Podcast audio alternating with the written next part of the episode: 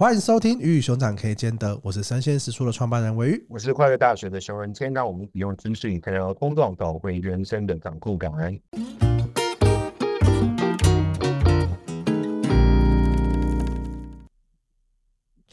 今天这一集呢，我们同样邀请就是一看就懂雷米的理财课的雷米来跟我们分享他的理财知识。我们欢迎雷米。Hello，大家好，我是雷米。那熊仁谦，你在？曼谷怎么看这件事情？我觉得我们可以一 个更人生性的问题，比如说，就是大家对于财富自由的一些想象啦，嗯、然后还有就是说，对于就是因为我对于心法方面的东西是特别有兴趣的，因为我觉得其实蛮常听到蛮多的教人理财的人，对、嗯、对，我觉得这都是蛮技术性的东西。可是我觉得像人民这种是属于心法层面的，如何克服内在的心理的一些东西，还有就是说，对于一些生活的具体想象，该怎么去去让自己对于这个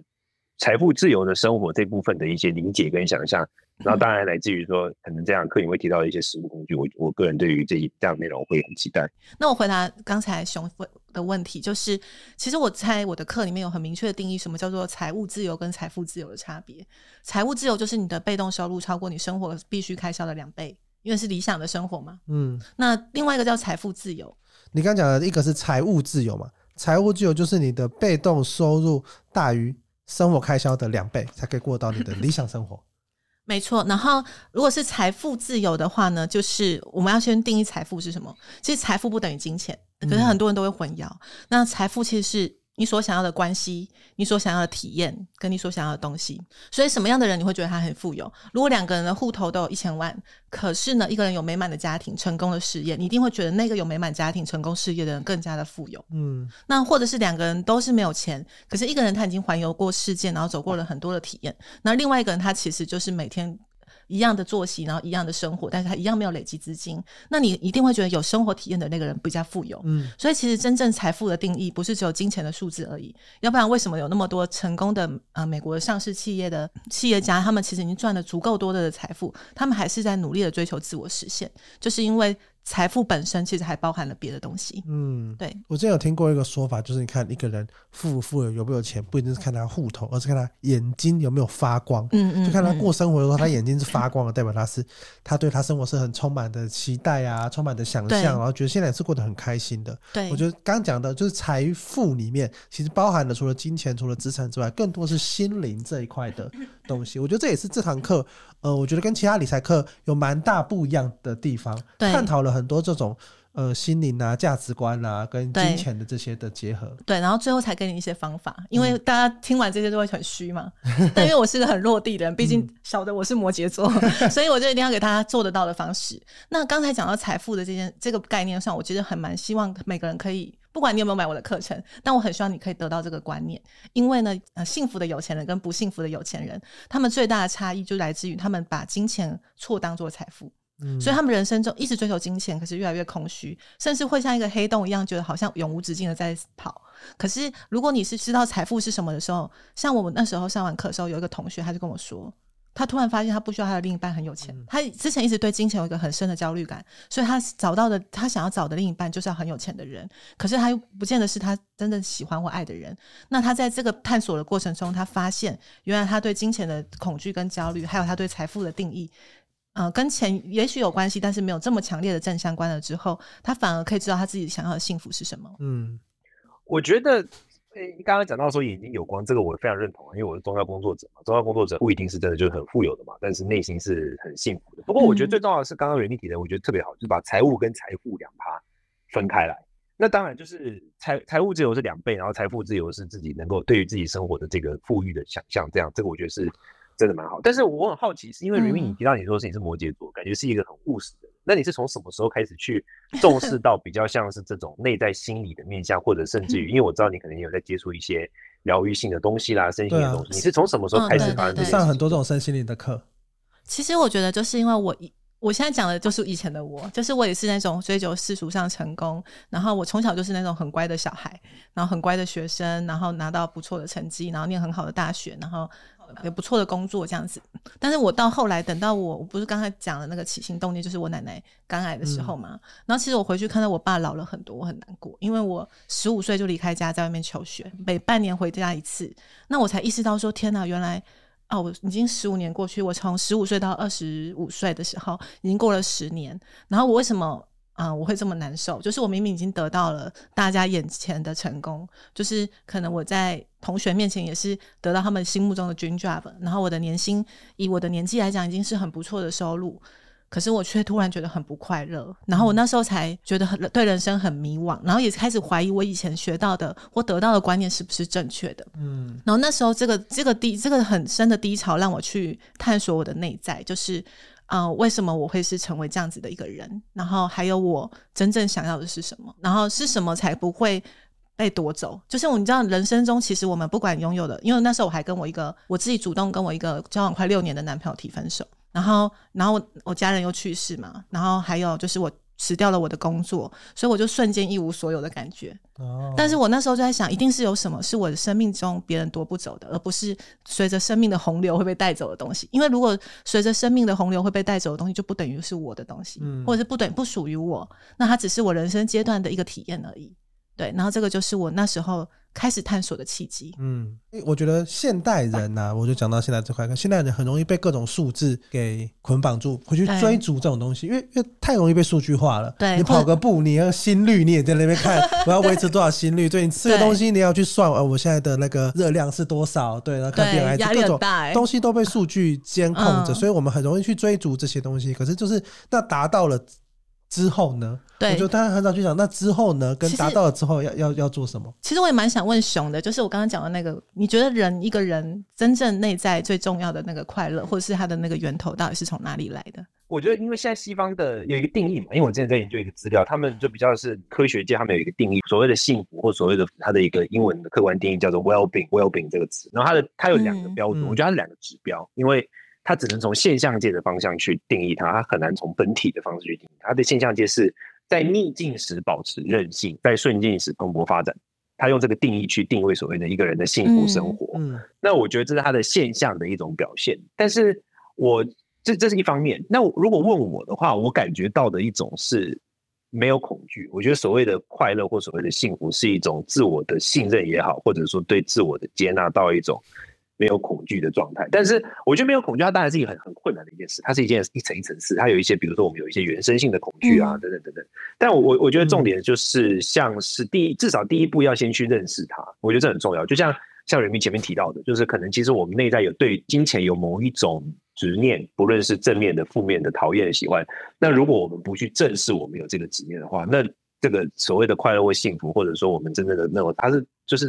非常遥远的，因为最关键的一件事我们没有做嘛，嗯、就是我们没有去正视与面对它，这这是我我自己的感觉。嗯，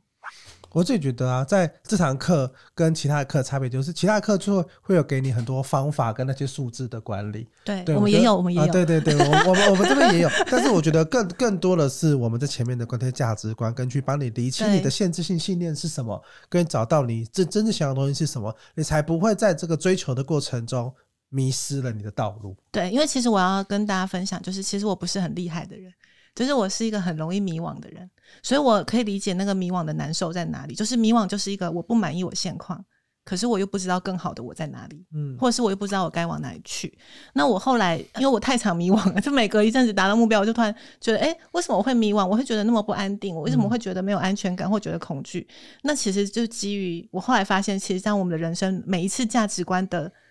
顺序在调动的时候，人都会产生迷惘，嗯，所以你才会发现很多，嗯、呃，粉丝也会问我说，其实我二十岁的时候，我觉得我这样子到处旅行很棒，就是他他那时候的对他自己到处旅行很棒，可他三十岁的时候，他发现大家成家立业的时候，他会觉得很焦虑、很惶恐，嗯，那其实不是谁的错，他没有做错，别人也没有做错，可是问题其实只是在于说。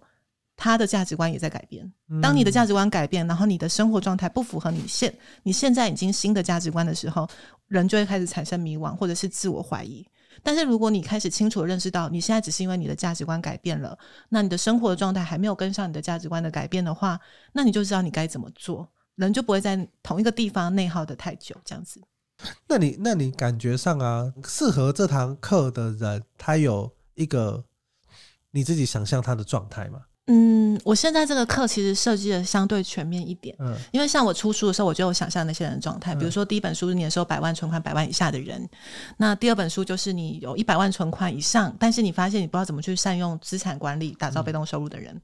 可是这个课的话，因为我让大家许愿啊，所以变得它就是。会符比较符合一般大众，就是包含你是退休的族群，或是你一般基本上你只要不知道怎么管理钱的人，你都可以来上这门课。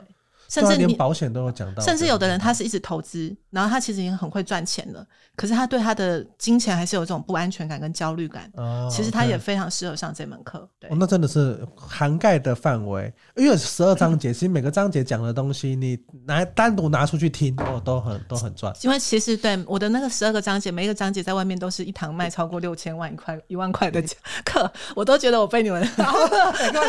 这个是对学员来说他的福利。对，就是。我觉得是赚到，但是我自己也是一个发心，就是我觉得能帮助一个人是一个人，嗯，因为有的时候我觉得在这个世界上最怕的是我不知道我不知道什么，嗯，就像那个豁免这件事情。那真的是不知道。他对你去你去怎么 Google，你也不会 Google 这关键词。而且我觉得个小孩跟父母那个观念，对，因为我最近真的就是才刚买我小孩的保险，是不是自己都没买？这里 还是有，只是就是你这样讲这样讲，确实是这，因为完全不会从这个角度去去思考，对你不会想说你自己会怎么了，就是但是保险理论上来说，应该是要为这件事情做准备才对，对对对，没错。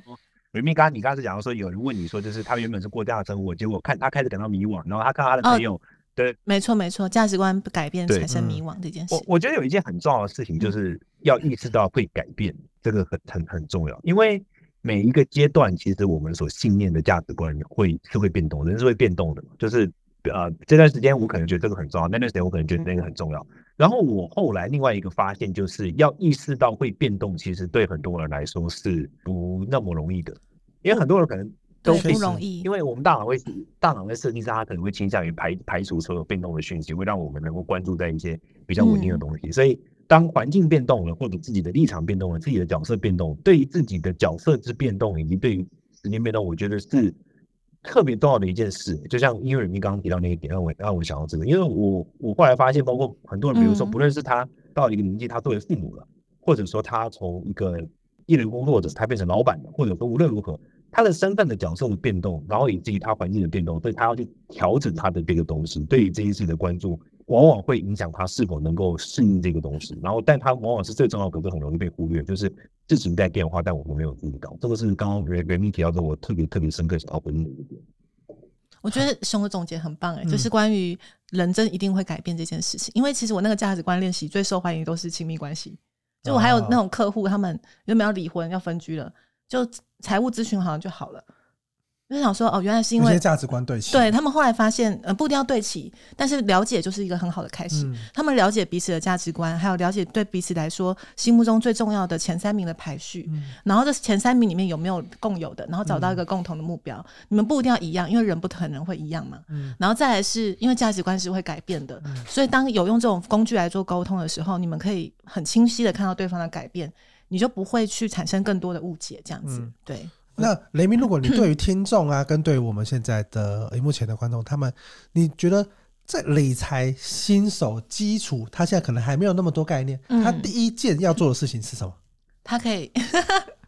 他可以去买这堂课，没有啊？他也可以。如果他没有确实是可以，没有什么钱的话，其实可以先从搜寻我 YouTube 啊，看我的书也都可以。嗯，但如果他想要更有效率、更快速的话，因为我们这堂课本来就设计成十二堂，我们就希望大家一个月做一个练习，然后十二堂之后，你就会做完完整的财务规划。所以等于一整年之后，给自己一年的时间，然后好好的投资自己。嗯，然后因为现在这堂课还在募资，总共三千三四千嘛，嗯、等于一个月才三百四百而已。嗯，我觉得这绝对会是你人生最好的投资。嗯，因为你付我一年六万，你可能还不见得学到这么多，真的真的。那有没有买课以外？买课以外，你觉得买课以外的话，我蛮推荐大家可以现在先做一件事情，就是你先写下来，你想要的生活是什么。嗯、呃，不要去设限说有没有钱这件事情。假设现在有无限多的钱，或者是好，我是阿拉丁神灯，嗯、那你现在在这个世界里面，钱是没有用的东西。那你跟我许愿，你所想要的三个愿望，钱买不到任何东西哦。先讲这个，因为很多人许更多的钱，但是钱是无用的嘛。嗯、那你你想好，你这三个愿望可能会是什么时候，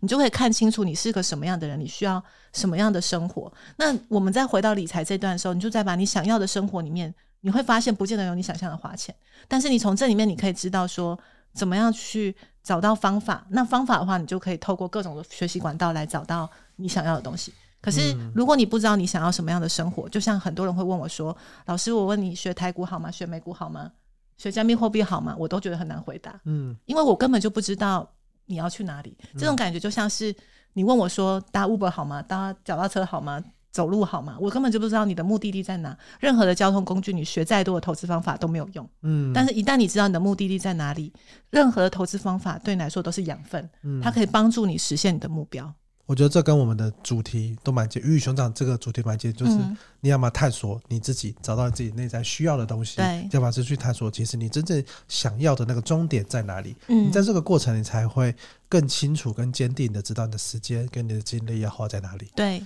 好，那熊还有什么要补充的？没有，我觉得很棒，但是我认真很期待，就是 熊今天真的很客气，就是就是园艺的东特色，我觉得就在它是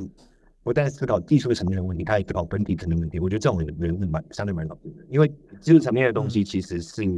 又延伸到说如何适不适合当事人的量身打造嘛，所以我觉得。兼顾了技术层面，然后以及技术层面是否涉入以及本体跟本体层面的问题的思考者，这样的干角思考者是真的比较少见，所以我这边我真的觉得是很棒。好，那我们今天这集就这边告个段落。如果大家对我们有什么问题呢，欢迎大家在我们 Apple Podcast 要做五星留言。那我们就跟大家说声再见喽，大家再见，拜拜，拜拜，新年快乐，拜拜。